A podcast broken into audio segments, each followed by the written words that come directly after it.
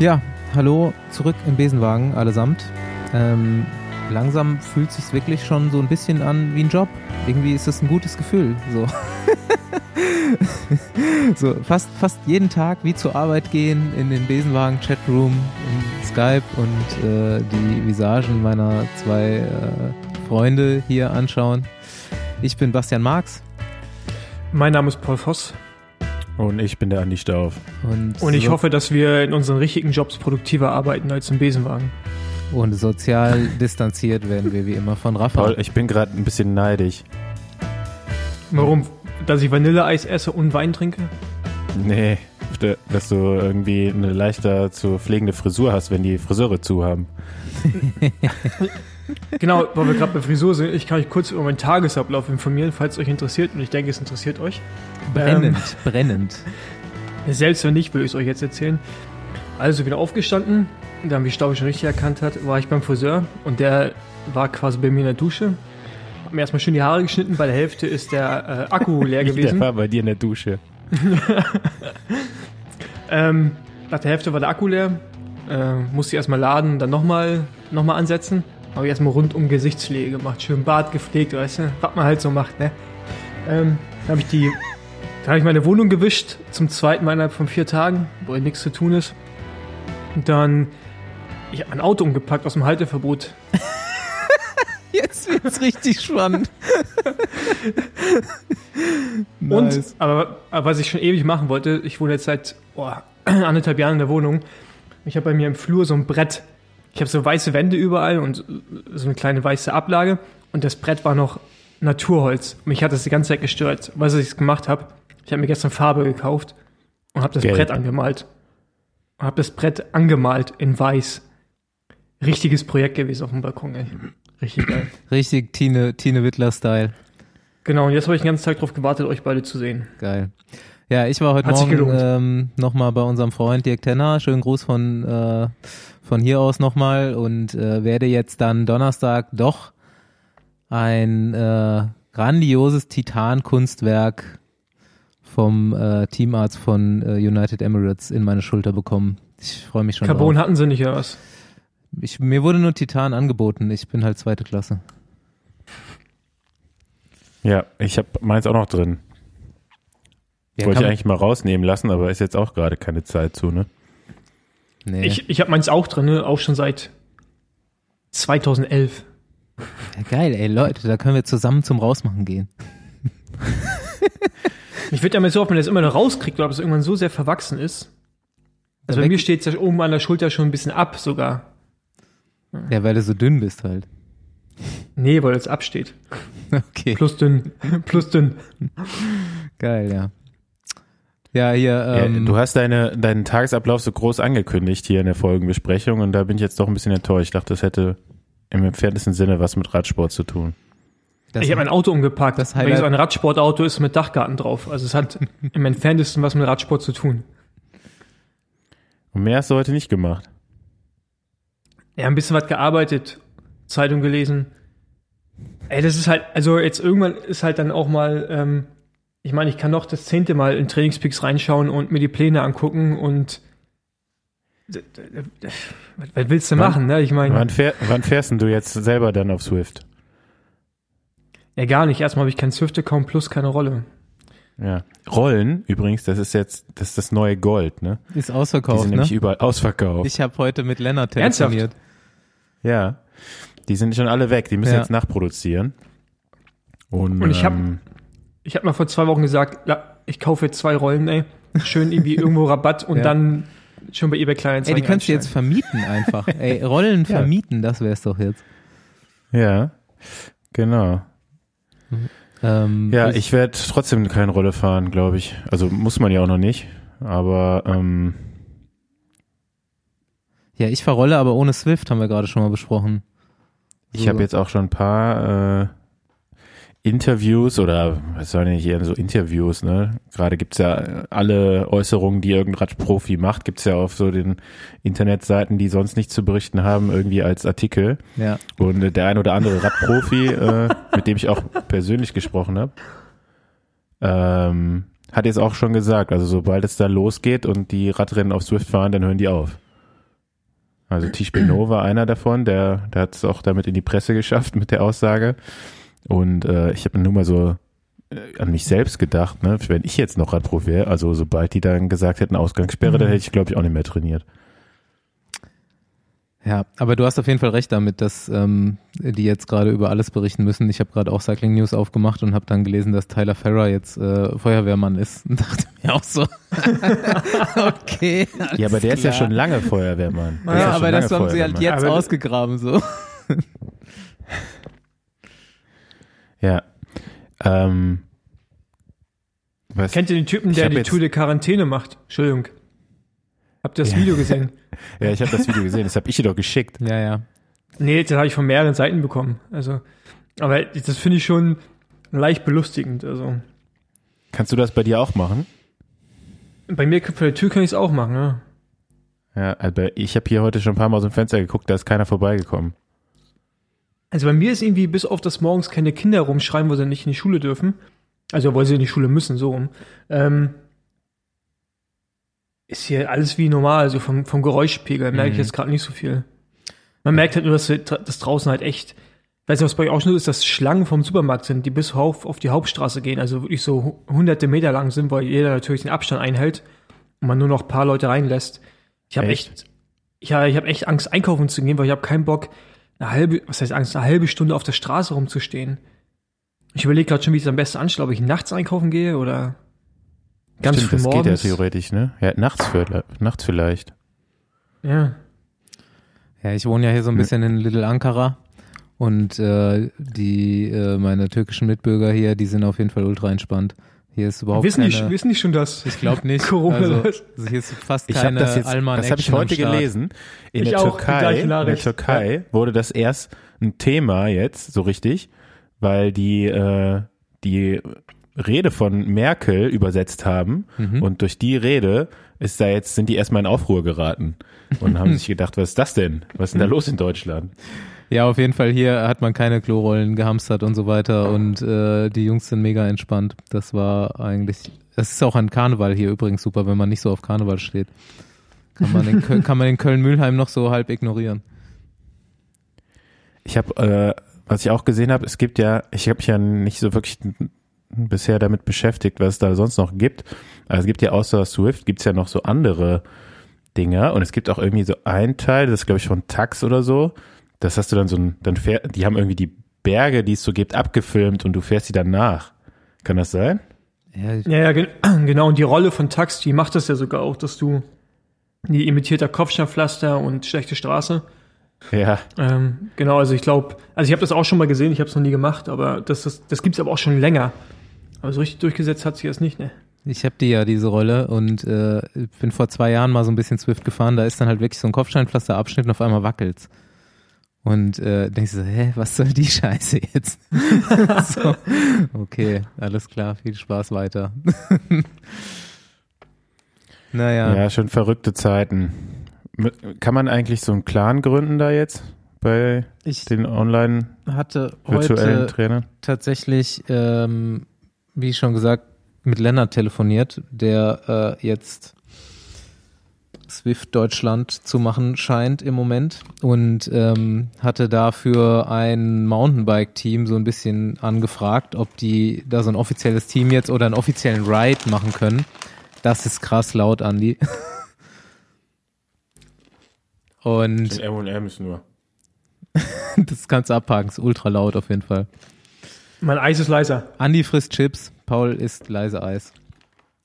Nee, sind M&M's. Ah, oh, na dann oh, mach weiter. sogar, Junge. Dann mach weiter. ja, auf jeden Fall. Ähm, erste Information war Rollen sind Gold. Es gibt keine mehr. Also es werden jetzt auch, es können auch gerade keine Sponsorings irgendwie mit Wahoos rausgegeben werden. Keine Chance. Und äh, zweite Info war, jedes Team will jetzt irgendwie einen eigenen Ride, eigenes Team und so weiter. Swift ist komplett überlastet mit sowas und muss jetzt erstmal die wichtigen Sachen abhaken. Ja, die machen, suchen jetzt alle äh, dringend nach Content, ne? Hm, genau. Ich glaube, so der ein oder andere Sponsor der Teams, wie Paul das ja auch schon mal angekündigt hat, äh, dem wird gerade auch so bewusst, dass so ein Radsportteam nebenbei noch äh, ganz schön teuer ist. Und äh, man liest gerade in der belgischen Presse, dass viele belgische Teams auch schon diese ganzen, den ganzen Betreuerstab mehr oder weniger entlassen oder erstmal äh, nicht, nicht weiter bezahlen, weil die eh auf Anzahl der Renntage bezahlt werden. Und äh, ich bin mal gespannt, was da jetzt in, in nächster Zeit auch noch äh, für Meldungen kommen von den größeren Teams, ob da noch alles in Ordnung ist. Das Ding ist halt, die wollen dann Sichtbarkeit haben. Ne? Das, was ihnen jetzt fehlt in den ähm, abgesagten Rennen, nämlich dass der Sponsor auf irgendeinem Medium zu sehen ist, hätte ein in dem Fall ähm, Centurion Mountainbike Profiteam gerne gehabt auf Swift, so dass die aber halt auch, wie Swift das ja auch machen kann, ihre eigenen Räder da drin haben, so programmiert und ihre eigenen Trikots. Und das ist halt auf gar keinen Fall möglich im Moment, weil das will gerade jedes Team haben, um Sichtbarkeit zu haben. Aber so viele Leute nutzen das doch gar nicht. Warum machen die, lassen sich nichts Besseres einfallen? Das nutzen nicht viele Leute Swift? Ja, also nie, nicht so viele, wie jetzt irgendwie ein Radrennen gucken oder. Ja gut, ja, aber du hast wenigstens mal äh, ein paar tausend Leute kannst du schon erreichen so. Ja, du kannst halt auch, ja. wird, ist natürlich auch irgendwo ein Alibi, ne? Ich hab, kannst dem, ja, kannst dem Sponsor irgendwas verkaufen. Oder noch eine Challenge. Noch, noch eine, Challenge, Challenge, machen. Genau. Das ist das also, dämlichste äh, neben Klopapierbunkern sind diese ganzen Challenges, die gerade irgendwie Ultra ab, bescheuert. Ich habe mir auch die Woche gedacht, auf Facebook, so, äh, ich bin jetzt 35 Jahre alt, ich bin mal gespannt, ab wann es okay ist, so, so Boomer-Challenges äh, zu machen, wann ich damit anfange. Kennt ihr das? So, so mittelalte Leute, die Facebook haben, die dann plötzlich so, ah ja, ähm, Stadt, Land, Fluss, du musst jetzt hier alles aufschreiben, was mit deinem Anfangsbuchstaben vom Namen anfängt. Das ist nie okay. Das ist nie okay. Das geht absolut gar nicht klar. Aber das also, sind die Challenges von denen. Ja gut, ich meine, wo, wo Facebook kriege ich gar nichts mit, da bin ich nicht mehr, aber ja, sorry, ich muss die Besenwagengruppe irgendwie halbwegs äh, verwalten. Ey, Face, Facebook blüht gerade wieder richtig auf, glaube ich.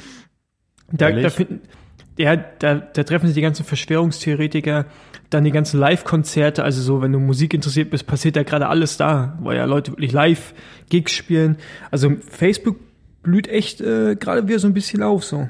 Wieder Verschwörungstheorie. Ja, ist, eine, ist eine gute Zeit für Verschwörungstheorien auf jeden Fall, ne? Ja. Jetzt, wo alle zu Hause sitzen, aber ist ja auch, äh, woran jetzt noch nicht so viele direkt gedacht haben, aber was jetzt auch schon in den Medien kam, ist auch eine Zeit für häusliche Gewalt, leider, ne? Stell dir mal vor, du musst da bist ja jetzt mit den Leuten eingesperrt, die dir mal gerne auf die Mütze geben. Es gab schon ähm, die erste Statistik dazu auf jeden Fall auch. Wie ja, ich habe ich hab aber auch eine, eine andere Theorie dazu. Also da, wo häusliche Gewalt ist, gibt es ja auf der anderen Seite ja auch ganz viel Liebe in, äh, in den Quarantäne-Gemeinschaften.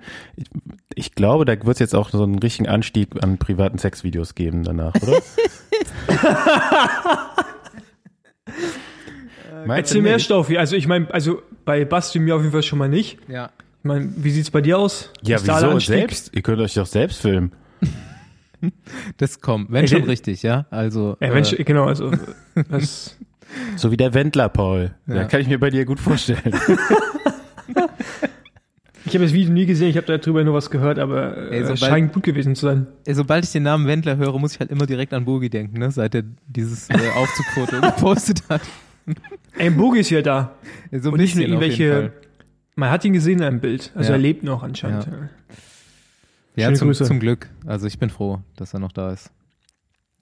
Ja, Andi, klär doch noch mal ganz kurz dieses kleine Missverständnis auf, das diese Woche aufgetreten ist im Zusammenhang mit dem Dilemma unseres verpassten Filmreleases. Da ja, genau. Da gab es die Empfehlung, einen anderen Film zu schauen, solange bis unserer da ist was ich auch genau, unterstützen kann. Der alte kann. Kollege äh, Sebastian Paddax, der den schrecklichsten Namen sich überhaupt, also nein, nicht den schrecklichsten, aber warum er sich nicht einfach äh, Sebastian Paddax nennt, sondern Paddy mit I, das verstehe ich bis heute noch nicht. Der hat auch einen ganz coolen Film anscheinend gemacht. Ich habe mir auch einen Trailer davon angeguckt, aber den gab's nur in, in der Originalversion, also ohne den, Untertitel. Den, genau. Den gibt's nur in. Ich äh, habe da halt kein Wort verstanden, aber ähm, habe mir jetzt schon von einigen gesagt, der soll gar, gar nicht so schlecht sein. Haben mir einige erzählt. Also, Paddy, zur Erklärung, ähm, Staufi meint damit nicht, dass das Ding auf Polnisch ist, sondern auf Ostdeutsch und er kein Ostdeutsch versteht. Wir haben manchmal auch Kommunikationsschwierigkeiten hier, aber Ja, Paul, wir haben uns gegenseitig die Dialekte gewöhnt. Du bist aber halt auch ein Sprachtalent, Paul, also mhm. muss man schon sagen. Aber mal was anderes. Ähm, Paddy mit I kommt, glaube ich, daher, weil auch Paddy eher so ein irisches Ding ist, oder? So ein Paddy, Kelly, so ein Kelly-Ding. Ja, genau, man wird es dann mit, ähm, mit Y geschrieben. Ich glaube, deswegen hat er einfach nur gesagt, das heißt das Ding Paddy mit I. Würde ich jetzt mal vermuten, ja, ich weiß es aber so, nicht. Ist ja auch jetzt so überall in seinen ganzen, ich glaube im Film, im Intro kommt das auch, ne? Das ist so ja, nee, das steht überall so. Productions ja, genau. und so, ja. ja. Ich finde, kein, kein Name heutzutage ist legitim, der, wenn du ihn auf Instagram text, zwei Zeilen einnimmt. dann, dann ist so es wie falsch. Fonzie knows best. Nee, das passt, das passt genau. in Warum eigentlich Fonzie? Hey, das habe ich schon öfter erklärt, oder? Ja, aber ich vergesse es anscheinend dann. Okay, dann nehmen wir es raus. Das, nee, nee, das kannst du dir sparen für die nächste private Frage, die du genau, Sebastian, richtig, äh, ja. Sebastian sag ich jetzt. Ja, so richtig ausführlich habe ich es, glaube ich, nur Bastian. bei Rick erzählt. Ah, du heißt doch gar nicht Sebastian, oder? Du heißt doch einfach nee. nur Basti. Ich heiße Bastian, ja. Du heißt nicht Sebastian, oder? Nee.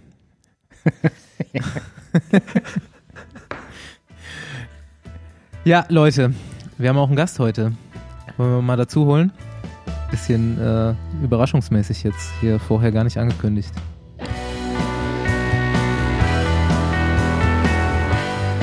Unser Gast heute ist Ronja Eibel. Ähm, wird tatsächlich wahrscheinlich in unserem Straßenfahrer Trottel-Dunstkreis gar nicht jedem was sagen. Wenn wir, wenn wir uns hier über Gäste unterhalten, dann ähm, kann immer jeder von uns manchmal auch so äh, sich einbringen. Und ich glaube, Ronja ist so ein bisschen auf meinem Mist gewachsen. Weil ähm, ich dir schon länger auf Instagram folge und äh, einerseits irgendwie so den Eindruck habe, du bist der neue MTB äh, Remco. und ähm, außerdem fand ich einige Sachen relativ witzig, die du so in deinen Stories gemacht hast. Äh, und fand das irgendwie insgesamt super interessant und ähm, habe die äh, zwei Jungs überzeugt, dich als äh, Gast und zwar auch als ersten oder MTB-Gast bei uns reinzuholen. Hatten wir schon ja, mal einen? Nee, ne? Der, ja. Die bis jetzt noch nicht, ne? Überhaupt äh, die erste Mountainbike. Genau. Folge. Also sagen wir kurz erstmal Hallo. Hallo Ronja. Hi. Hallo Ronja. Hallo. ähm, Ronja sitzt jetzt wahrscheinlich zu Hause in, ist das immer noch Balingen, habe ich raus? Äh, ja, gelesen? also so ein, so ein kleines Kaff in der Nähe von Balingen. Von dieser Weltstadt Balingen. Genau. Ich wollte gerade sagen, Balingen ist ja an sich schon Kaff. Und ja, richtig, aber ähm, mein Kaff ist noch, noch schlimmer. Ja. Das sagt ja, nur keinem ähm, was. Wo liegt denn das genau in Baden-Württemberg? Und wo da genau? Welche Stadt ist die nächste? Ja, ich würde sagen Balingen. Balingen. Baling habe ich noch nie gehört. Äh, ja, dann vielleicht ein, Albstadt. Ah, Albstadt. Ja, Auch nicht. Ah ja, doch, das kenne ich ja. ja. Ah, dann ist ja die WM bei dir quasi vor der Haustür. Äh, ja, wäre. Äh, was draus wird, weiß man ja noch nicht. nee, das stimmt allerdings. Äh, ja. Wann, wann wäre die normalerweise? Ähm, Ende Juni. Hm. Ja, ja, es hat sich ja, jetzt noch niemand irgendwie. Spannend. Ja, es hat sich jetzt noch niemand offiziell dazu geäußert, aber ähm, ja, der Lage entsprechend würde ich mal eher sagen, dass das dort ziemlich sicher nicht stattfinden wird. Die WM ist eine Woche nach der Straßen-DM. Ja. Jahr wäre sie. Ist ja auch okay. beides nicht weit voneinander entfernt. Also Stuttgart und Albstadt, das wäre ja. auf jeden Fall mal äh, Radsport-Mekka in diesen zwei Wochen. Ja, das stimmt. Cross-DM war ja Will auch schon diesen Winter. Ja. Genau. Willst du mal kurz was zur, was zu Ronja erzählen? Ich, äh, genau, ich stelle noch ein bisschen vor hier, ähm, dass die Leute mal so ein bisschen Eindruck haben. Also ich glaube, so äh, Ronja ist irgendwie so von außen gesehen ein bisschen so ein Rohdiamant, aber ich glaube, dass es auch schon fast so Richtung Diamant geht, weil im deutschen Mountainbikesport ja, ich bin da echt super wenig drin, habe aber halt mit Leuten teilweise zu tun, die äh, sehr tief drin stecken, habe die auch teilweise heute dazu schon befragt. Aber ähm, wir hatten natürlich irgendwann mal Fumisch-Brüder zum Beispiel, die super erfolgreich waren, aber so eine erfolgreiche Fahrerin war vielleicht auf jeden Fall aus Deutschland noch nicht da. Ähm, du bist erst U23-Fahrerin jetzt, ja. aber da eben wirklich in der Weltspitze unterwegs. Ähm, bist, glaube ich, 2018 zweite bei den Weltmeisterschaften geworden. Hast dann, ich glaube, letztes Jahr, stimmt das, einen Gesamtweltcup mhm. irgendwie geholt? Ja. U23. Und fährst halt dann auch schon so Zeiten, ähm, die teilweise auch so schnell oder schneller als die Elite sind, zumindest auf deutschem Niveau. Und ähm, Ronja, sie ist auch, sagen wir mal, äh, optisch relativ krass, weil man fragt ja Frauen nicht nach ihrem Gewicht, aber bei äh, Radsportlerinnen geht es, glaube ich, vollkommen klar. Ja. Was wiegst du auf 1,67 Meter? Ähm, 47 Kilo, so sowas um den ja. Dreh. Und was ist ungefähr dein FTP? Äh, puh. Weiß ich gar nicht. Also den letzten äh, Leistungstest, den ich hatte, habe ich gemacht ähm, Anfang März oder Ende Februar. Den habe ich irgendwie ziemlich in Sand gesetzt. Also der ist irgendwie nicht so wirklich aussagekräftig. Dann Aber ich hatte was. schon, ja, ich hatte schon FTP, ähm, als ich mal während der Saison letztes Jahr gemacht habe, der so knapp an die äh, 5, glaube ging. 5 Watt pro Kilogramm. Äh, lass mich kurz ausrechnen. Äh, 47 mal 5 ist, na ja gut, das sind dann tatsächlich nur 305, äh, 235 Watt. Ja. Aber ähm, das ist halt auf das Gewicht schon krass. Wiegt ja nur so viel wie Stau wie sein Oberarm, ne? Von daher. Nee, aber, ähm, aber ich bin fast doppelt so schwer. Ja, das äh, sagen genau mir, eigentlich. sagen mir ich, äh, ich, viele. Ich schaffe ich, ich schaff leider keine 470 Watt Schwellenleistung gerade. nee, krass. Ähm, und du fährst, das ist auch eigentlich super interessant, weil da hat man so wieder so eine Straßenreferenz beim Alpecin Phoenix Team. Mhm. Ähm, wo, ne, weiß jeder, Mathieu van fährt, aber eben auch, das ist irgendwie eine äh, super interessante Ausrichtung von dem Team nämlich die äh, Cyclocross-Weltmeisterin fährt dort auch. Irgendwie seid mhm. ihr die einzigen zwei Frauen in dem Team? Ist das richtig? Ähm, ja, also wir haben jetzt noch äh, für dieses Jahr eigentlich eine U19-Fahrerin aus den Niederlanden aufgenommen, aber die ist mehr noch so in so einem Nachwuchsstatus, also noch nicht so offiziell im Team. Aber ich denke mal, wenn die jetzt dieses Jahr noch, falls dennoch Rennen stattfinden, ähm, noch ihre Leistung einfach weiter so abruft wie letztes Jahr, ähm, dass sie dann auch für ähm, 2021 sicher im Team ist. Aber ja, eigentlich bisher sind wir die Einzigen. Also ist das Team irgendwo um, ja, irgendwie, du bist ja, du bist das Team dann in deiner Sportart. Ja. So, das ist ja schon krass irgendwie, weil es ist ja auch eben kein Billo-Team. Äh, nee. Finde ich schon äh, super cool auch. Dann einfach so Einzelsportler, äh, wo man Potenzial sieht, zu pushen. Ich weiß nicht, Paul kann da bestimmt auch noch so ein bisschen Insight geben.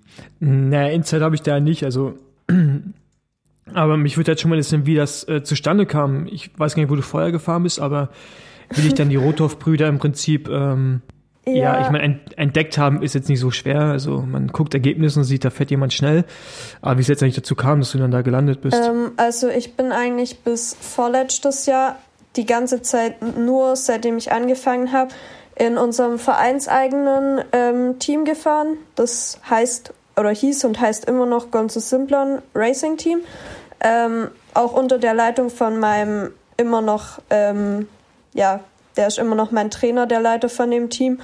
Und ähm, ja, entdeckt wurde ich dann im Prinzip halt Ende 2018, dann ähm, als ich in La Presse äh, das erste Mal auf dem Weltcup-Podium war, auf dem dritten Platz im ersten U23-Jahr, hat mich der Sponsoring-Manager von Canyon, Andreas Walzer, ähm, der hat mich angeschrieben auf Facebook, glaube ich, und hat gesagt, so ja, ähm, da für nächstes Jahr ist sowas geplant ähm, und hat mir das alles so grob erklärt. Ich habe auch mit ihm telefoniert und dann kam eben das äh, Treffen mit dem Philipp Ruthoft äh, nach der WM, also in Lenzerheide, äh, zustande und dann hat man da schon erstmals drüber geredet, auch zusammen mit meinem äh, Nationaltrainer und auch meinen Eltern. Und ähm, ja, dann habe ich im Winter den Vertrag unterschrieben und dann seit 2019 fahre ich jetzt dort.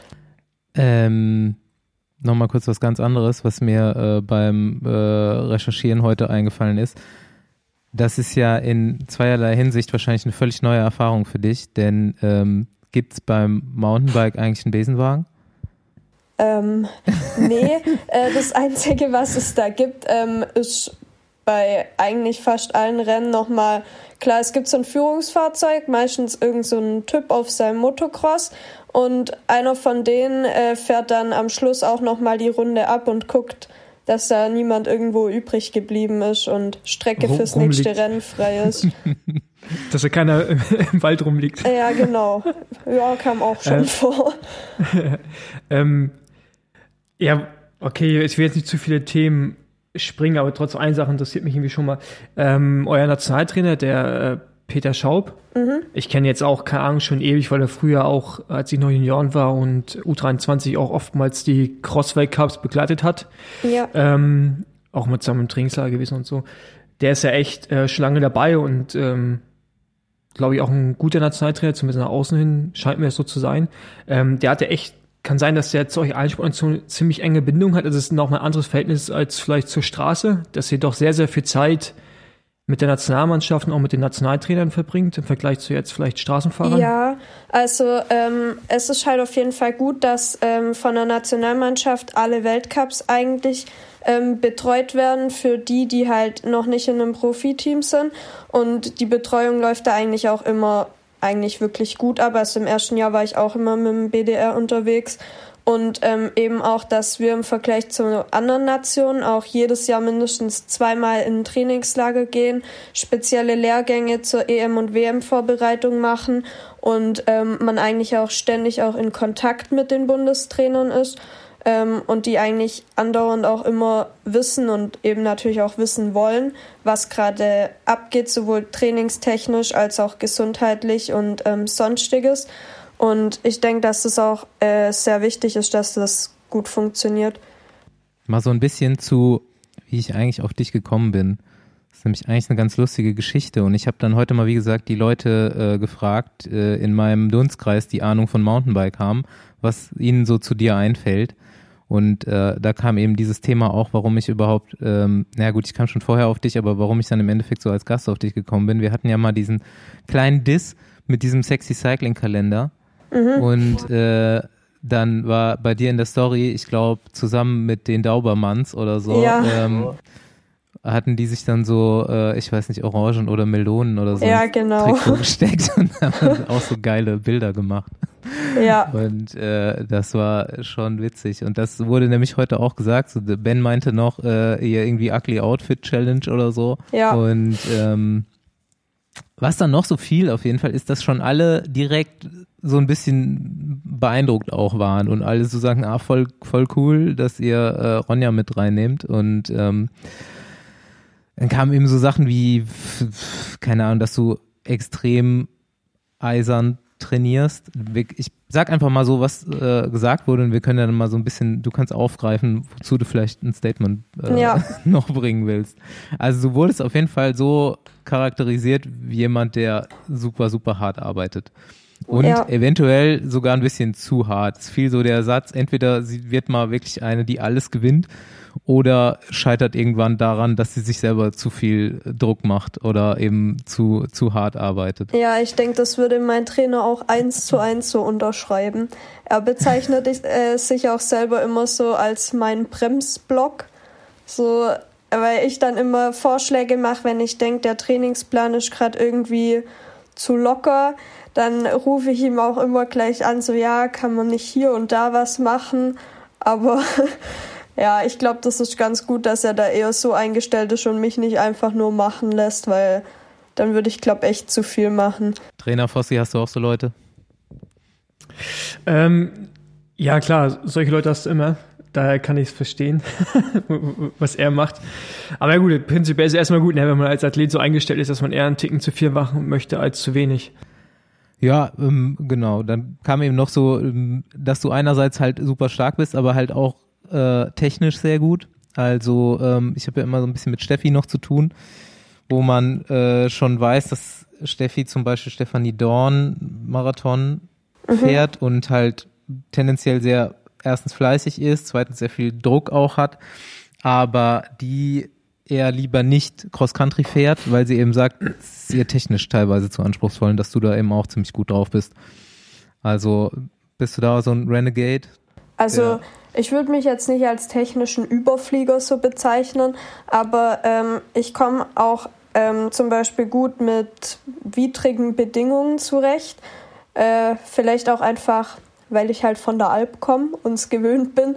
Aber ähm, ja, äh, mir macht es auch Spaß. Ich mache jetzt kein spezielles Techniktraining. Das haben wir früher im, im Nachwuchsbereich, so 15, U17 immer noch speziell trainiert.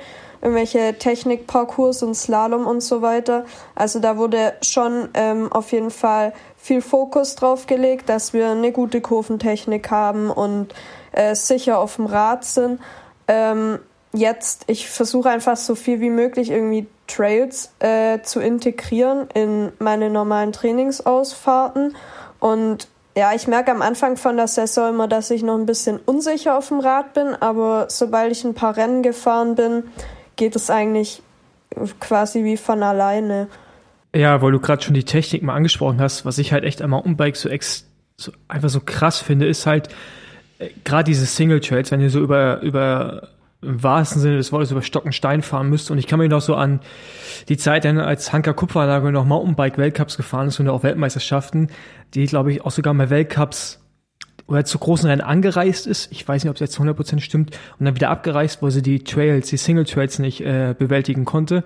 Und ähm, ich habe auch mal Bock, irgendwie Mountainbike-Rennen zu fahren, aber das ist halt auch das, was mich davon ab schreckt, weil das sieht, das sieht so brutal aus und ich finde es halt schon krass, wenn man dich jetzt halt sieht mit 47 Kilo, jetzt nicht äh, ähm, das stabilste Gerät, irgendwie, wenn man es erstmal so, wenn man dich jetzt erstmal so sieht, aber dann wer trotzdem solche äh, ja, Abfahrten darunter hackt, das ist schon echt krass und ähm, da habe ich auch mega Respekt vor und auch äh, was diesen gerade so Cross Country echt interessant macht, ja diese dieser Mix zwischen ähm, Technik, dann gleichzeitig Schnelligkeit und aber auch Ausdauer. Ne? Also ich müsste extreme Spritzigkeit haben. Also ja. wenn du diese kurzen Anstiege hochfahren musst, ähm, ich meine, da gibt es ja so ganz geile Videos von Mathieu van der Poel wieder, den, ähm, wie heißt der, den Schweizer? Ähm, Lino Schurter. Schurter. Schurter, genau. Und den Schurter, der abhängt an so einer so einem kleinen Anstieg und wo du siehst einfach diese Acceleration und das finde ich halt schon geil eigentlich am Mountainbike, was zum Unterschied ist zur Straße ein bisschen. Aber ähm, ja. Ja, ich bin auch. Ich finde es auf jeden Fall krass. Ja. ja. Paul, ich bin auch tatsächlich. Hast du mir deswegen das Cape Epic abgesagt? weil du Angst hattest vor den technischen Parts in Cape Epic? Nee, also, ja, selbst wenn ich Angst vor denen hätte, würde ich dich vorher attackieren und dann da runterlaufen und dann warten, bis du runterkommst. okay, Ronja, du, ja, Entschuldigung. Ich bin auch tatsächlich im allerersten Jahr, als ich mit zehn so angefangen habe mit Radfahren, bin ich auch im ersten Jahr ähm, auf der Straße gefahren und habe im zweiten Jahr so einen Mix gemacht, weil ich noch nicht so richtig wusste, wo es mich so hinzieht. Und Straße war mir dann aber tatsächlich irgendwie ein bisschen zu langweilig, weil ich nebenher halt immer noch das, das Mountainbike hatte und einfach gerade eben dieses technische Fahren oder so war das, was, was mich dann halt wirklich schlussendlich zum Mountainbiken gebracht hat. Okay, wie bist du denn ursprünglich überhaupt zum Radsport gekommen? Ähm, eigentlich über meinen Vater. Der ähm, ist schon mal da beim Albstadt Bike Marathon mitgefahren. Ziemlich bekanntes Marathonrennen, auch recht groß.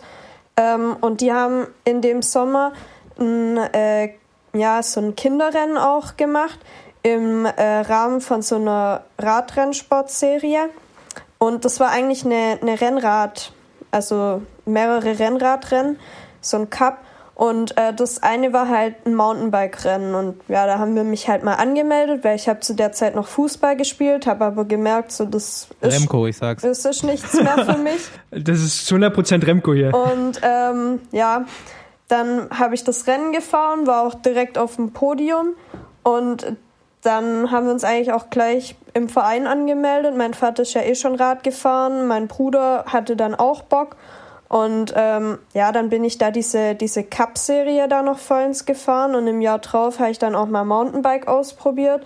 Ich habe auch vom Verein ein Rennrad geliehen bekommen für die Rennen. Und ähm, weil ich bin davor halt die ganze Zeit mit meinem Mountainbike die Straßenrennen gefahren. und ähm, ja, dann war ich aber immer auch im Vereinstraining Mountainbike und dann habe ich halt gemerkt, es macht mir irgendwie mehr Spaß. Einfach mal richtig, richtig hart aufgepumpt, die Reifen, dann geht es schon. Ja. Das ist auch schon krass, ne? Also da unten, ich bin ja auch öfter mal äh, in der Nähe von Freiburg und äh, da gibt's ja tatsächlich so Mountainbike-Vereine. Ja. Also ich kenne sowas gar nicht aus Nordrhein-Westfalen zum Beispiel Ja. und ich habe mich auch schon irgendwie jetzt die ganze Zeit gefragt, gibt's überhaupt einen Mountainbiker aus Norddeutschland oder eine Mountainbikerin? NRW gibt schon Mhm. auch einige, wo jetzt bei uns auch in der Nationalmannschaft Ja, sind. hier Zwiehoff aus Essen. Ja, Ben Der ist Zwiehoff. aus Essen. Der Ja. ist aus Essen, ja. Der fährt in Essen auf der Halde rum. Oder auch ein Markus Ja, Schulte-Lünzum. Äh, der war auch schon in U23, hat der, glaube ich, auch einen Mhm. Gesamtweltcup gewonnen. Leon Kaiser, Leon Kaiser, ist, genau. hier, ne? Genau, Ja. ja.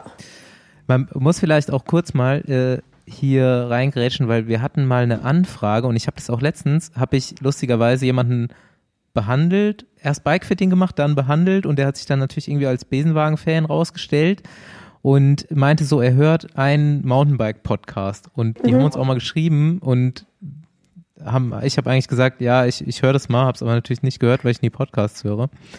Und äh, der heißt äh, Single Trails und Single Malt.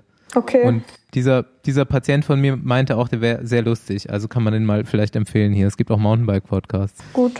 Ja, ich bin, Kennst du den? Ich bin Gut. eigentlich auch nicht so der, der Podcast-Hörer. Aber ja, kann man sich schon mal anhören. Ha hast du denn vorher schon mal einen Besenwagen ja, gehört? ich habe schon mal in ein, zwei Folgen reingehört. Ich kannte das auch vorher schon. Ich weiß ehrlich gesagt gar nicht, irgendjemand von der, von der Nationalmannschaft hat mal irgendwas drüber gesagt, aber ich weiß gar nicht mehr in welchem Zusammenhang und wann und wer, aber ja, daraufhin habe ich dann mal danach gesucht. Ähm, ist jetzt so eine typische Frage, aber hattest du irgendwelche Vorbilder? Ich meine, klar, am Anfang hast du irgendwie angefangen und dann erstmal, weil Fadi Rad gefahren ist, aber so später, weil Basti meinte vorhin, vor dir gab es keine richtig erfolgreichen Rennfahrerinnen im Mountainbike-Bereich. Das stimmt ja nicht ganz. Ich meine, Sabine, Nee, Sabine Spitz, Spitz ist natürlich Ja. klar. äh, äh, Sabine Spitz, ich glaube, Hanka Kupfernagel, ich weiß nicht, wie erfolgreich sie war, aber war jetzt irgendwo auch nicht schlecht, aber Sabine Spitz, glaube ich, schon unübertroffen in dem Ja. Bereich. Ähm, war das für dich irgendwie ausschlaggebend oder gar nicht so? Hast du da gar nicht dich irgendwie. Also klar, als motiviert? so vor acht Jahren so das erste Mal so Weltcup in Albstadt war und man mal so wirklich Kontakt schon mit zwölf ähm, an die Profis hatte, ähm, da hat man dann schon ist rumgelaufen, hat Autogramme gesammelt, mit denen gequatscht und alles. Aber so wer wer ist und wer wie gut fährt, war damals noch nicht wirklich von Bedeutung. Ähm, ja, man orientiert sich schon auch ein bisschen so an den Profis, sage ich mal, ähm, was die irgendwie veröffentlichen, wie die trainieren, ähm, wie die sich bei den Rennen irgendwie speziell vorbereiten oder so. Denke ich, man kann da schon sich einiges von abgucken, weil die halt deutlich mehr Erfahrung haben, als man jetzt als Nachwuchssportler hat. Ähm, aber so ein konkretes Vorbild hatte ich eigentlich noch nie. Ähm, mir kommt es immer auf Instagram so vor, als wäre dein Vater auf jeden Fall sehr wichtig. Ja, das Sehr- ist auch ähm, mein wichtigster Trainingspartner und auch auf jeden Fall meine größte Unterstützung. Und ja, der hat jetzt auch mittlerweile ein E-Bike, so seit anderthalb Jahren, damit er jetzt äh, auch bei den längeren und intensiveren Einheiten mit am Start ist. Fährst du denn ähm, mit der, ich weiß nicht, wie man es ausspricht, Ce- Celine Alvaro oder so, wie heißt sie genau? Ja, Sailing, Celine ja. Alvaro, Ja. Ähm, nee, eigentlich nicht. Also wir hatten jetzt bisher noch keine Trainingslager vom, von der Mountainbike-Fraktion aus. Das wollten die für dieses Jahr auch mal eventuell organisieren, aber ja, jetzt kommt ja eh alles anders. Ähm, ja, wir waren ähm, zusammen mal auf, auf den Weltcups in Novo Mesto oder so. Also sie ist letztes Jahr zum Beispiel halt auch nur zwei Weltcups gefahren. Dementsprechend habe ich sie halt auf den Wettkämpfen auch wenig gesehen. Ja, Das ist die amtierende Cyclocross-Weltmeisterin, falls das noch jemand nicht äh, mitgekriegt hat und im selben Team wie Ronja. Ähm, ja, ziehst du die ab oder? im Mountainbike würde ich sagen ja, im Cyclocross wahrscheinlich eher nicht. Ich habe jetzt gerade mal noch eine Reihe von Fragen, weil du gerade Elektrobike erwähnt hast. Ähm, macht ihr Motortraining im Wald? Hinterm Elektro? Äh, nee. Also habe ich noch nicht gemacht. Das habe ich mir echt schon oft gefragt. Ich habe nämlich im Cross auch schon drüber nachgedacht, irgendwie ein Motocross-Bike zu leihen Ja. und dann irgendwie mit dem Philipp durch den Wald zu fahren oder Ähm, mit dem E-Bike geht das natürlich mittlerweile auch. Aber sowas gibt es im Mountainbike also jetzt nicht. Es machen einige, habe ich schon mitgekriegt, dass die irgendwie spezielles Techniktraining oder so auf dem Motocross oder auf dem E-Bike machen, auch eben an Ruhetagen. Da kann man es ja dann so gut einbauen. Ähm, aber ich habe das jetzt noch nicht gemacht, weil ja, ich denke halt auch immer, ähm, am ehesten macht Techniktraining halt Sinn, wenn man auf seinem eigenen Rad fährt, weil im Rennen muss ich auch auf dem Rad fahren. Also ja, dann wollte ich mal wissen, Olympia hat, also ich meine, jetzt ist es eh verschoben, ja. aber hat es, hat es für dich irgendwie eine Rolle gespielt? Ähm, ähm, jetzt, dieses Jahr schon oder? Ja, also ich war ja auf jeden Fall nominiert. Ähm, jetzt hieß es ja vor ein paar Tagen vom UCI, dass dieser äh, Punktesammlungsstopp jetzt äh, von Mai auf März vorverschoben wurde. Dementsprechend hatten wir eigentlich unsere zwei Startpositionen ähm, gesichert. Startposition für mich und Elisabeth Brandau. Also wäre es eigentlich auch sicher gewesen, dass ich dorthin fahren werde, äh, sobald, solange nichts passiert. Ähm, aber ja, es war jetzt noch nicht so, dass ich mein komplettes Training jetzt schon irgendwie komplett auf die Olympischen Spiele ausgerichtet habe. Dementsprechend ist es jetzt nicht so tragisch, dass es heißt, okay, findet erst nächstes Jahr statt. Ja, eigentlich ja wahrscheinlich sogar ganz geil, weil äh, jemand wie du ja noch das Potenzial hat, jedes Jahr nochmal einen ganz guten Sprung zu machen. Ja, ja, das hat mein Vater heute tatsächlich auch gesagt.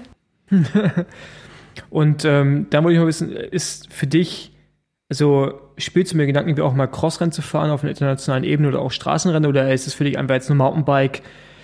die ja, nächsten zehn Jahre und dann. Ähm, also das habe ich auch mit meinen Teammanagern schon ein bisschen so besprochen, weil die würden mich natürlich als eigentliches Cross-Team auch gerne mal auf dem, auf dem Crossrad sehen. Und ähm, ich hatte das eigentlich schon für diesen Winter geplant gehabt oder zumindest die Idee gehabt, dass ich halt die DM mitfahre, wenn sie schon mal in Albstadt ist. Hat dann aber aufgrund von Trainingslagern und Bundeswehr nicht wirklich in meinen Plan gepasst. Und ähm, ja, deswegen habe ich eigentlich gesagt, so okay, ähm, ich mache das mal nächsten Winter, wenn dann auch Tokio rum ist und ähm, WM in Albstadt, dann probiere ich mich mal im Cross. Und ja, reizen wird es mich natürlich auch schon mal wieder ein Straßenrennen zu fahren. Aber ja, mir, mir stand jetzt halt erstmal im Fokus eben die Olympischen Spiele und die Heim-WM. Jo, ja, super schwierig, ne, für jeden Fahrer gerade irgendwelche Pläne zu schmieden. Ja. Aber äh, trotzdem halt super interessant. Ähm, ich meine, man sieht es bei Mathieu, geht, geht halt überall, wenn man schnell ist und ja. Bock hat. Ja gut, man darf nicht vergessen, dass der halt auch ein Megatalent ist. Ne? Das geht jetzt auch nicht, geht auch nicht bei jedem. Ähm, aber ja klar, interessant zu sehen. Ähm, wie das bei dir funktionieren würde im Cross. Ja, es gibt ja, ja so hier Pauline, glaube ich, ne? Ja, ja, genau. Ferrand, ja, äh, die ist ja eigentlich auch so aufgestellt, ja, dass sie auf jeden Fall auch, schon äh, überall mal erfolgreich war. 2015 oder 2016 war die, glaube ich, auch in allem Weltmeister. Und du hast gerade erwähnt, dass du bei der Bundeswehr bist. Ja, ich habe im November meine Grundausbildung gemacht. Ich bin da jetzt in der Sportfördergruppe. Ich finde, man sieht das auch so ein bisschen, sieht auf jeden Fall gefährlich und soldatenmäßig aus. Aber ist auch bei dir um die Ecke dann in Freiburg da, oder? Oben. Ähm, ja, äh, Tottenau ist das. Äh, so richtig um die Ecke ist jetzt nicht. Also ich dachte, es wäre näher, bis ich zum ersten Mal dann hinfahren durfte. Aber die Grundausbildung war auch leider nicht dort, sondern in Hannover. Hm. Ja. Hm. Am jo. nächsten musstest du dann die 40 Kilo, wie viel Gepäck das sind, keine Ahnung, Alter, nicht, ja. über, nicht, ja. nicht über Berge tragen, sondern im Flachen. Ja, aber einmal quer durch die Kaserne. Eins Gott sei Dank war die nicht so groß. Zu Gepäck. Wie eine Ameise. Hm. Ja. Die kann auch ihr eigenes Körpergewicht tragen. Das ist vielfacher. ähm, äh, was wollte ich sagen? Ähm, Fahrerbingo tatsächlich. Ähm, da dachte ich mir aber, ich frage mal, ähm, nach dieser äh, deutschen weiblichen Mountainbike-Fraktion, die, glaube ich, in der äh, Nachwuchskategorie gar nicht so schlecht besetzt ist in Deutschland. Ne? Das ja. sind irgendwie, stell, stell mal vor, wenn es da so gibt, das sind irgendwie, ich habe die Daubermanns im Kopf ja, und dann genau, vielleicht also noch. Antonia, ja. Antonia, die ist jetzt ähm, dieses Jahr im ersten Jahr Elite. Ähm, ebenfalls erstes Jahr Elite wäre jetzt auch die Kim Amis, die eigentlich aus dem Marathonbereich kommt. Ähm, und die äh, Felicitas Geiger. Und ähm, dann in der U23 gibt es noch Lia Schrivers, ähm, dann mich und äh, Leonie Daubermann und ähm, Nina Benz. Ja, und ich glaube, von der Nationalmannschaft jetzt äh, aufgerückt von U19 ist noch Emma Eid. Ähm, ja, es war immer noch Franziska Koch dabei, die hat aber jetzt letztes Jahr sich dann dafür entschieden, jetzt komplett auf der Straße zu fahren. Ja. Das ist irgendwie ganz gut äh, Masse, ne? So ja. dafür, dass man ähm, dass man im Radsport teilweise so Probleme hat, ist dann da doch in der Nachwuchskategorie ja, im Mountainbike eigentlich richtig gut. Ja, ich glaube, in den letzten Jahren hat der BDR schon echt gut in die Nachwuchsarbeit investiert. Aber ist doch vor allem eher im Süden, oder? Mm, ja, ist, also ich würde sagen, der, die Hälfte oder mindestens die Hälfte von ähm, den ganzen Mitgliedern der Nationalmannschaft kommt eigentlich aus Baden-Württemberg und Bayern. Gibt es Ossis, die Mountainbike fahren? Ähm, ich glaube nicht. Ernsthaft? Gibt es echt keinen? Also, Keine. Halt mir fällt jetzt zumindest so niemand ein. Ich wollte gerade fragen, ich weiß gar nicht, ob es das da gibt. Du kannst gar nicht kaufen, ein Mountainbike. genau, hier gibt's hier, hier gibt's so Gravelräder maximal. Gibt's echt kein, gibt's echt kein Ossi bei euch in der Nationalmannschaft? Nee. Da müssen wir mal was tun hier. Ich meine, wir sind ein Skandal. geeintes Deutschland, ne? Da, da müsste mixen mal eine Ostquote eingeführt werden. Einfach nur einen Quoten-Ossi mit reinnehmen. Ja. Ey, aber habt ihr einen, Qu einen Quoten Bayern auf der Bahn? Ja, auf der, auf der Bahn gibt's viele Bayern. Okay. ja, okay. Scheiße. Und dann habt ihr auch schle noch, dann habt ihr auch noch Burgi an Chiemsee abgeschoben. Ja, der, der ist freiwillig ausgewandert, aus irgendwelchen Gründen. Zieht er jetzt gerne Trachten an. Eieiei. Eieiei. Ja, so die zweite. Verfolgst du denn den Radsport so im Allgemeinen noch? Guckst du dir irgendwie äh, auch Straßenrennen an? Ähm, also, Oder äh, ja, eigentlich nur Mountainbike? Ich gucke mir immer mal wieder auf jeden Fall Etappen von der Tour de France an. Ähm, dann bei den Olympischen Rennen habe ich mir natürlich auch den Straßenwettkampf angeguckt. Ähm, immer mal wieder auf jeden Fall, wenn was kommt und ja, natürlich auch das ein oder andere Crossrennen. Und wo, wo kann man zum Beispiel Mountainbike-Rennen gucken? Äh, eigentlich auf Red Bull. Und ähm, ansonsten okay. wird es eigentlich kaum übertragen. Jetzt letztes Jahr ähm, hat der SWR ab und zu mal in Albstadt zum Beispiel und in Freudenstadt beim Bundesligarennen ähm, haben die mal ein bisschen was gefilmt und dann kam da irgendwie so ein zwei, drei Minuten Zusammenschnitt wenigstens. Ähm, aber ja, für die WM war eigentlich geplant und ich glaube auch schon ziemlich sicher, dass was im Fernsehen übertragen wird. Ähm, ja, wie das jetzt aussieht, weiß ich auch nicht. Weil es war wohl noch irgendwie voll das Theater, weil es halt neben der Tour de France, glaube war, ähm, dass da irgendwie Probleme gäbe oder voll die Diskussion war, ob die da jetzt irgendwie ein bisschen paar Minuten irgendwas übertragen können. Ja, mal sehen. Im Moment sieht es ja so aus, als ob es keine Tour de France ja, geben würde. Ja, aber leider halt auch Vielleicht, keine äh, WM. Ist da jetzt ein bisschen da. Ja, wer weiß. Ja. Aber schauen wir mal. Ja, eigentlich würden wir beim Fahrerbingo immer noch äh, nach dem äh, nervigsten Kollegen fragen. Ich weiß nicht, ob dir dazu was einfällt. Der Überleg nervigste mal. Kollege. Genau, oder die nervigste Kollegin im kompletten äh, Mountainbike-Fahrerfeld oder. Puh. Natürlich. Schwierig. Im Radsport sind es also im Straßenradsport sind meistens Personen, die dir irgendwie vor der Karre rumfahren oder beim Toilette gehen, nicht die Tür zu machen. Ähm, ich weiß nicht, wie es bei euch im Mountainbike ist. Ich meine, ja. Es ist irgendwie ja. zu. Es gibt, Nervt dich irgendeine am Start, ja, es, es die, dir, gibt die dir immer vor der Karre rumhängt. Irgendjemand, der so auf seine eigene Art und Weise ein bisschen nervt. Ähm, ob's ist, weil man es andauernd riskiert, irgendeinen Platten zu haben. Und natürlich hat die Person dann einen Platten, weil wie soll es auch anders sein? Und die ganze Gruppe muss halt warten, bis der Platten geflickt ist. Äh, ja, halt solche Sachen, aber es ist jetzt nie irgendwie eine bestimmte Person, wo.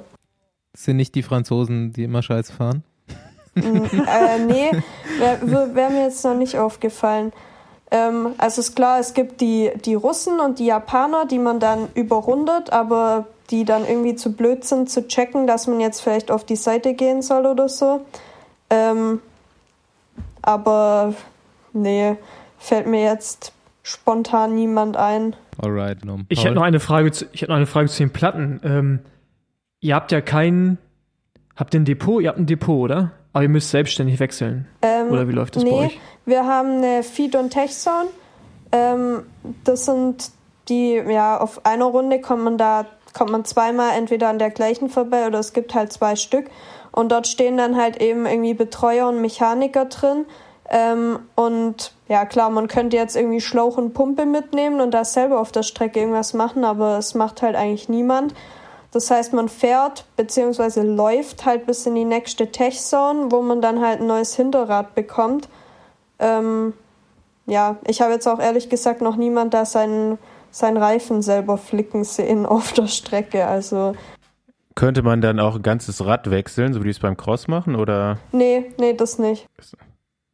Und, okay. und musst, du, musst du das Laufrad selbst wechseln oder nee, darf das, das jemand darf wechseln? der äh, Mechaniker wechseln. Also und das heißt, dass, das heißt, wenn du jetzt irgendwie auf so einer äh, steinigen Abfahrt einen Platten fährst, dann hältst du natürlich nicht an und steigst ab, sondern fährst erstmal weiter. Ja. Dann sagst, sagst du dir jetzt jedes Mal ein Carbon-Laufrad. Ja. also Okay. ich bin auch zum Beispiel bei der EM habe ich mir auch direkt am Anfang Platten geschossen und da ging es eigentlich auch die ganze Zeit ähm, über solche Steinfelder runter. Ich bin halt erstmal gelaufen, weil ich mir dachte so, ja okay, hier, wenn da jetzt alle da so runtereiern, bin ich damit fahren jetzt auch nicht schneller mit meinen Platten. Und da hat mir auch mein Nationaltrainer zugerufen, nee, ich soll drauf sitzen und fahren. Bin ich halt hinter so einer, hinter so einer Russin oder so runtergeeiert, äh, die tatsächlich mit vollem Reifen auch noch langsamer war. Und habe unten ein neues Laufrad bekommen und komischerweise hat das Laufrad mit dem Blatt nicht gar nichts abgekriegt. Und ähm, Okay. fahrt ihr Tubeless, Schlauchreifen ja, oder tubeless. was? Fährt irgendeiner Schlauchreifen? Ähm, Im Training vielleicht. Also Aber im Wettkampf gar nicht. wüsste ich jetzt nicht, nee. Ich halt Es schon gibt doch gar keine. MTB-Schlauchreifen, oder? Äh, doch, Dugas macht welche. Okay. Also ich weiß, dass die Schweizer früher mal Dugas gefahren sind. Aber das ist auch schon ein bisschen länger her. Frisch, Frischknecht war das noch. 26 Zoll war das noch. Ja, Okay, genau, und dann- also ich hätte jetzt noch mal Da- so ein paar Fragen zum Material auch. Oder Ich auch. kannst du Ja. erstmal über, äh, über Reifen könnt ihr erst noch weiterreden. Ja. Nee, Reifen, das war es eigentlich schon, aber mich würde noch mal kurz die Übersetzung interessieren. Was ihr da für Kettenblätter fahrt und noch hinten die Übersetzung. Ja, ähm, also ich fahre vorne ein 32er Blatt, also ich, es fährt mittlerweile eigentlich jeder einfach. Ähm, hinten fahre ich äh, zwölffach, ähm, wie die meisten, also entweder ob man da jetzt von SRAM oder jetzt die neue von Shimano fährt, egal, aber die meisten haben jetzt, denke ich, auch hinten eine zwölffach-Kassette. Ähm, ich habe, glaube 9 äh, zu 42 oder 46 Zähne. Ich glaube Leck 42. mich am Arsch, ey. Ja.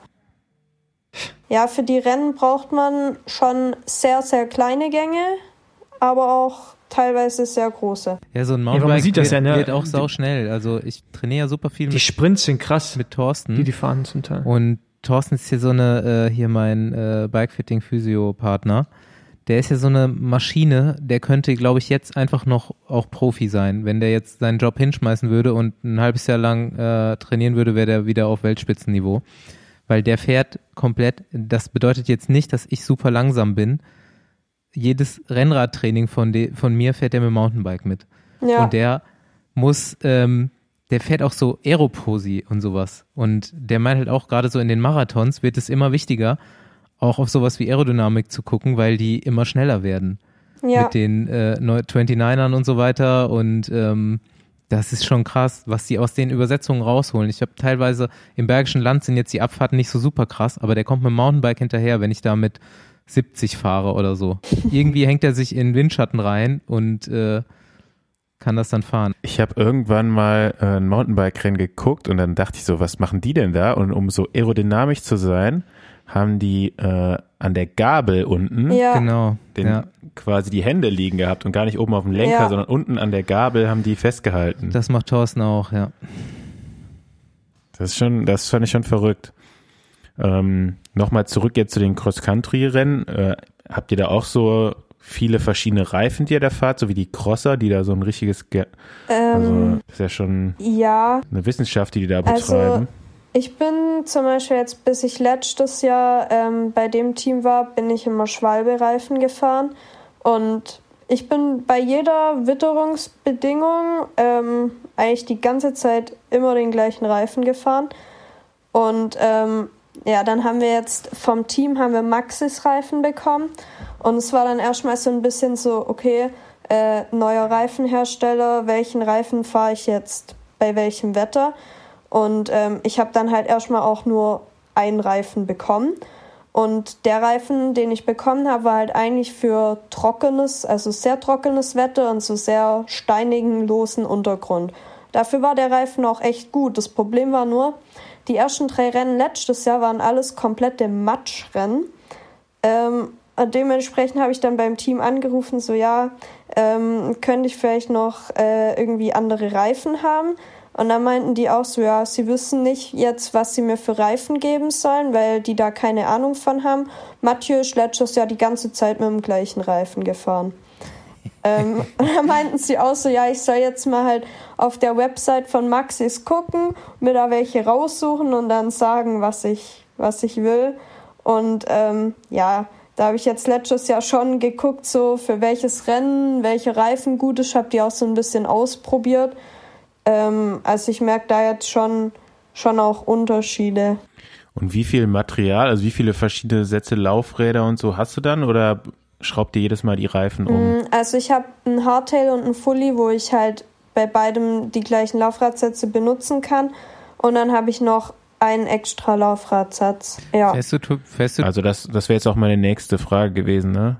Und dann, es kommt auf die Strecke drauf an, was man fährt, Hardtail oder Fully wahrscheinlich. Ja, ja, wobei eigentlich mittlerweile die meisten Strecken ähm, schon mit dem Fully deutlich mehr Vorteile aufweisen. Und wie viele Räder habt ihr insgesamt mit? Also komplette Räder bei den Rennen? Ähm, ich habe eigentlich immer beide dabei, halt als Backup, falls irgendwas ist auf jeden Fall. Und halt immer noch, um mich, um mich zu entscheiden. Also halt einen Fully und einen Hardtail.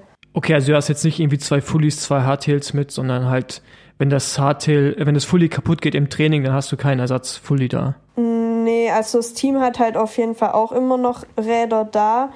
Ähm, und man könnte sicher auch noch was organisieren. Aber ähm, es war jetzt eigentlich bisher noch nie ein Problem, weil die meisten Teile kann man ja auch ersetzen und ein Rahmenbruch kommt jetzt auch nicht so oft vor. Ja. Was ich halt immer noch, also wenn man so Videos sieht von ähm, ja, Mountainbike-Teams, dann merkt man halt schon, das ist echt eine andere Gattung ist im Vergleich zum Straßenradsport. Das sind wir alles noch ein bisschen lockerer, familiärer, vielleicht auch ein Ticken cooler. Natürlich aber auch, man sieht auch schon, dass noch ein bisschen weniger Geld ähm, involviert ist, als es im Straßenradsport. Ja. Aber ja, ähm, ich hoffe mal, dass die Deutsche in Albstadt stattfindet. Dann wäre es echt mal eine Chance, da auch vorbeizugehen. Äh, die WM meine ich. Und sich das im ja. großen Rahmen anzuschauen, wo würde mich schon mal interessieren. Ja, hätte ich auch Bock drauf. Aber wird schwierig, glaube ich.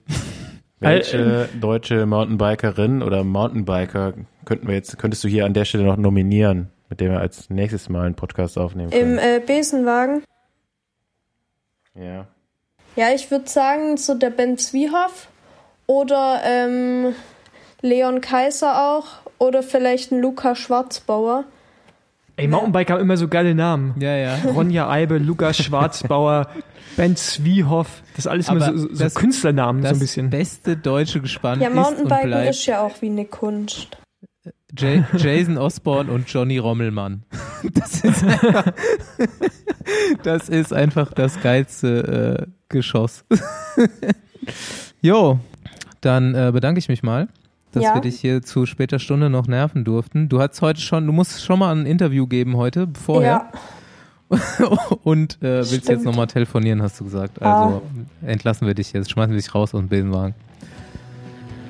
Vielen Dank. Gut. Ja, kein Ding. Danken wir dir. Ja, und danke. Ähm, ja, hoffen wir mal, dass die Mountainbike-Rennen äh, auch bald wieder stattfinden, genauso wie die Straßensaison, dass da dieses Jahr noch was ja. kommt.